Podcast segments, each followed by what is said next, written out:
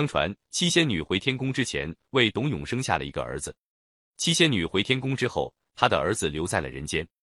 这年农历八月十五这天，这个孩子见同村的小伙伴们都在村头的桂花树下玩闹，心里也痒痒的，便走过去打算和他们一起玩。可是他刚一走过去，孩子们就都躲着他走开了。还有的孩子骂他：“我们不跟你这个没有妈、没有教养的野小子在一起玩。”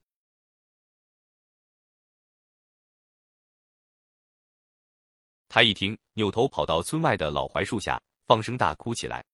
他一边哭一边喊：“我的妈妈呀，你在哪里呀？为什么不管你这可怜的儿子呀？”孩子的哭声传到了天上，惊动了天神吴刚。善良的吴刚一看这没妈的孩子实在是可怜，于是吴刚急忙扮成一个村夫，从天上下来，走到那个孩子的面前，和颜悦色的哄他。可是无论吴刚说了多少好话，哄来哄去，那孩子还是哭着喊着要妈妈。他哭着对吴刚说：“好心的叔叔，别的孩子都有妈妈疼。”妈妈爱，为什么偏偏就我没有妈妈呢？我的妈妈到哪里去了？吴刚一看孩子思母心切，自己的心就软了。于是他一边给七仙女捎去信儿，一边悄悄的拿出了登云鞋，对哭得两眼通红的孩子说：“孩子，叔叔告诉你一个办法，这是一双登云鞋，穿上它之后，你就可以腾云驾雾去找你的妈妈了。要记住，穿鞋要在圆月下。”这孩子一听这话，顿时心花怒放，止住了哭声。他忙向吴刚行礼道谢。对吴刚说：“叔叔，我先谢谢你。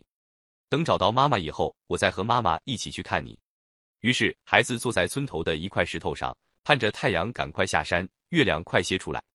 等到夜幕降临，月亮刚一露脸，孩子就赶紧从怀里掏出登云鞋，在明亮的月光下穿上了它，只轻轻一跳，便飞到了天宫之中。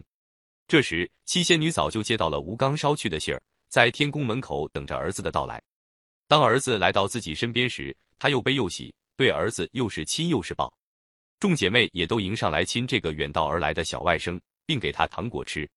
七仙女要好好补偿一下自己这缺少母爱的儿子，于是忙碌了起来。她亲手把嫦娥送来的桂花蜜糖拌上花生果、核桃仁，做成馅，按圆月的样子做成了香甜可口的仙饼，让儿子痛痛快快吃个够。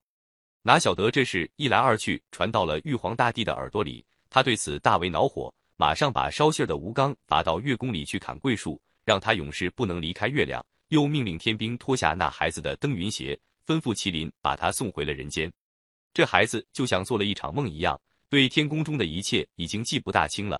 但妈妈做的仙饼却给他留下了难忘的印象。后来这孩子长大后在朝为官，依然没有忘记妈妈给他做的仙饼。为了表示对妈妈的尊敬与怀念，他便让百姓们也做那种圆月样的饼子。这就是后来的月饼。